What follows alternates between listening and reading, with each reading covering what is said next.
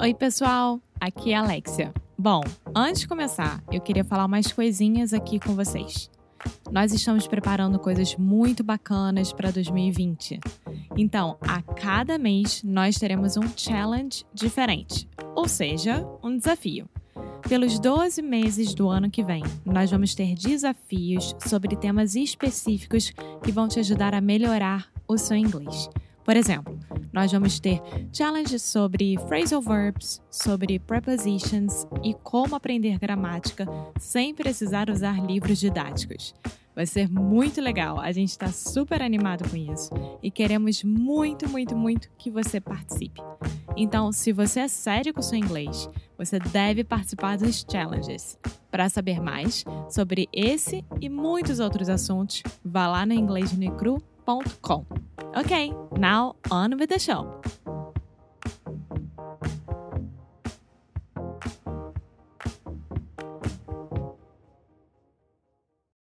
I'm ready. Well, then go for it, Alexia. Bom, pessoal, hoje aqui o anúncio é diferente. É sobre a mesma coisa, mas tem uma surpresa para vocês. O Cambly está com uma super promoção para você que está nos escutando. Então, para você que é ouvinte do Inglês Micro Rádio, você vai ter 40% de desconto nos planos anuais. E para você conseguir usar isso, né, fazer isso, ter o desconto, é só ir lá no cambly.com ou no aplicativo do Cambly e colocar o código promo inglês no cru. Não tem problema porque eu vou deixar o linkzinho no show notes aqui no episódio para vocês. Então, gente, mais uma vez, para quem quer testar o Cambly, que é a melhor plataforma de inglês online possível com professores 24 horas por dia, é só colocar o nosso código Inglês no Podcast. Testou a aula de graça? Vai lá e coloca promo Inglês no Icru para ganhar 40% de desconto nos planos anuais. Gente, não tem mais moleza do que isso. Não tem, é molezinha, é maravilhoso. O Cambly tá fazendo isso para vocês, então aproveitem. Molezinha. Molezinha. Bom, dei meu recado, agora só falta vocês aproveitarem. E agora, on with the show!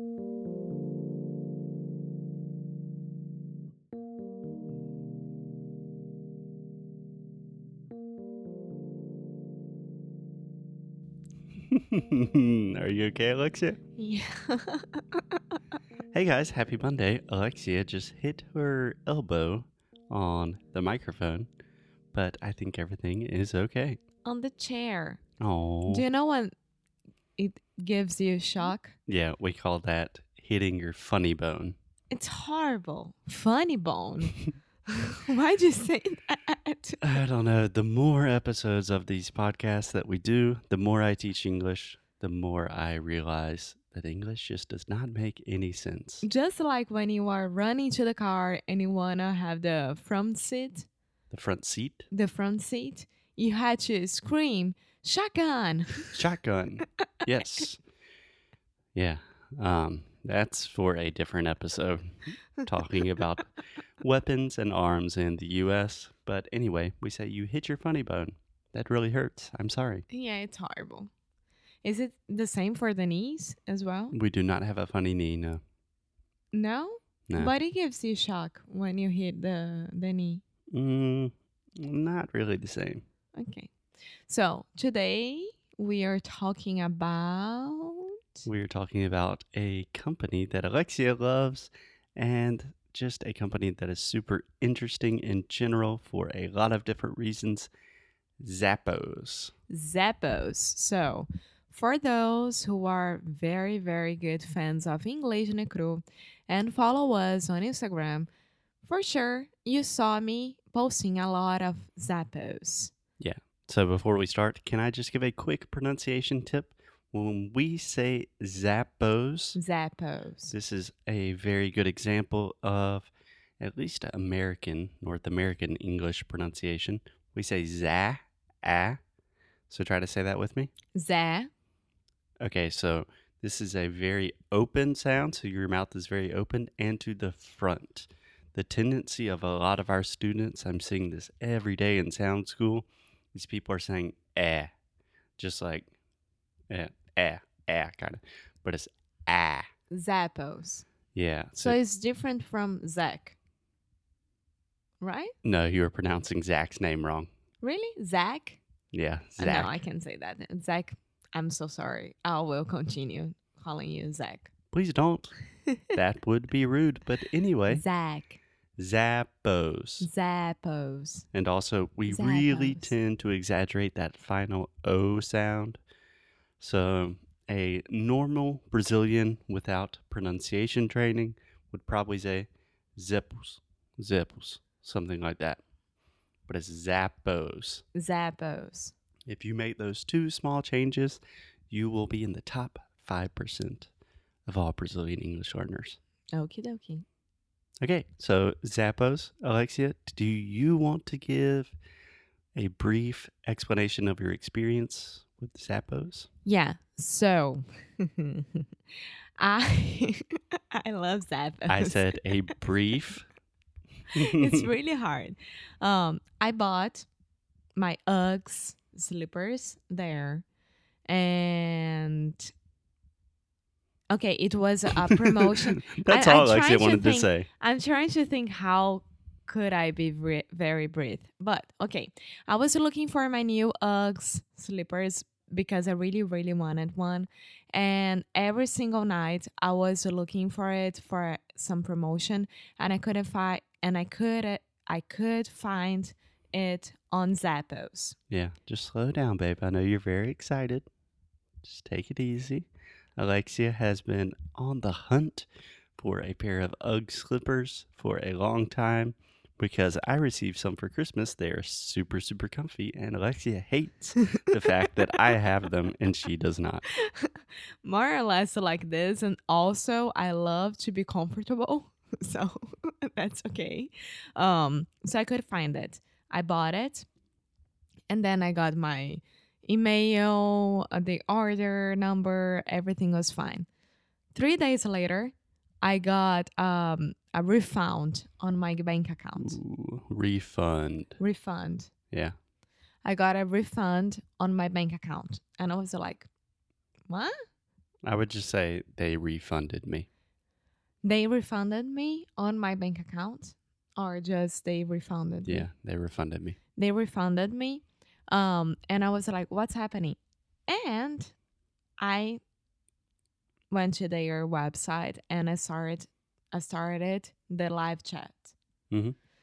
And in like 10 minutes total, I had the Uggs that I wanted, the collar, the collar, The color. the collar, Son du choix. Really relaxed Color. the collar, Okay. Tr- really, really relax. Say ca- color. color, Much better. the color that I wanted with the price that I wanted. So, customer service, a hundred percent awesome, Okay. amazing. that is good. I'm going to stop you there, Alexia, because I love you very much, but I know you love Uggs even more.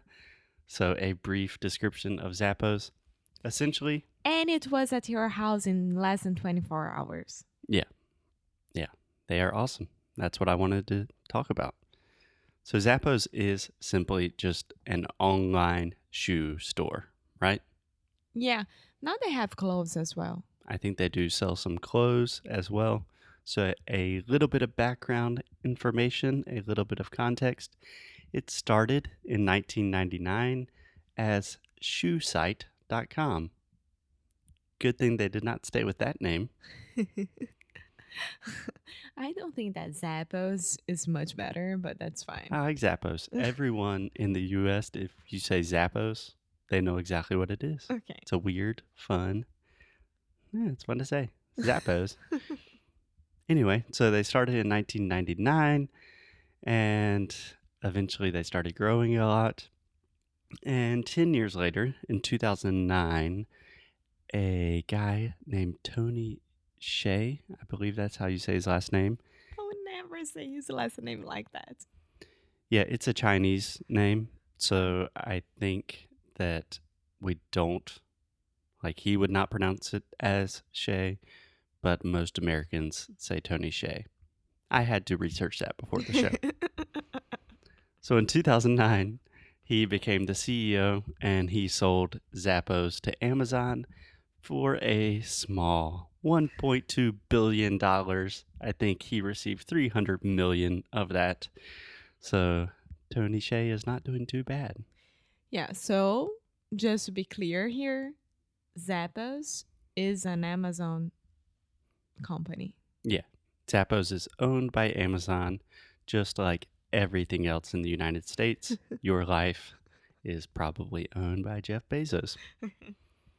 Anyway, so Zappos has always, even before they were called Zappos, had a really, really serious focus on customer service. And I remember reading a quote from Tony Hsieh's book, which is called Delivering Happiness A Path to Profits, Passion, and Purpose. Sounds like a stupid book, but it was actually one of the better business books that I've read. But he says, I'm paraphrasing, that Zappos is not a shoe company. Zappos is a customer service company that simply happens to sell shoes. Yeah. And to be honest, that happened with me. It was awesome. Yeah. I was ready to fight, to have a huge argument with some robot the other side of the chat, but it was a real person talking to me and understanding my problems. Yeah. It's amazing. Yes. God, my my dad always talks about that quote. My dad loves Zappos because my dad has enormously huge feet, That's true. so he has to order all of his shoes online. He's a big fan. Yeah. I can imagine. Yeah, he has clown feet. So, yeah. I remember in the past he had to like there was one company in New York that had feet or that had shoes that would fit him and he had like a long relationship with this company. And then Zappos came around and his life was much better. Yeah. He loves Zappos and eBay, right? Yeah, my dad spends a lot of time on eBay. Anyway, this is about Zappos, not about my dad. So, speaking to your experience, Alexia, this is coming from the Zappos Wikipedia. On average, Zappos employees answer more than 5,000 calls a month, more than 1,200 emails a week, except during holidays, which this increases significantly. And call center employees, the people that you talk to when you call them, they do not have scripts. Like you know when you Yes, of course. Every time that I had to call NET or Tim in Brazil, it's always a damn horrible script. yeah. I get so mad about it. And most companies in the US is the same. Like all financial companies. It's like, how would you rate your experience today? It's like, God, come on, man. and on top of that, there is no limit on call times. So it's not like, hey, we'll put you on hold. Okay, we talked to 30 seconds. Is there anything else I can do? And the longest call that Zappos has had with the customer is 10 hours and 29 minutes. to be honest, I would wonder, and I wonder, what was that about? because 10 hours. yeah, I have no idea. What? I, I have no idea. Maybe, I, I don't know. Maybe a huge company buying a lot of shoes for all their employees. Yeah, but 10 hours. Yeah. So expanding on this idea of customer service, the deal with Zappos is you can order anything from their website and you get free shipping Yes. and free returns yes. both ways. So imagine this. This is what a lot of Americans do. This is what I do and my parents mm-hmm. do. When you're interested in buying a new pair of shoes, you can order five different pairs on Zappos. And then you try it on. You try out all the shoes that you want, and then you choose the one that you like the most, send the others back, everything for free.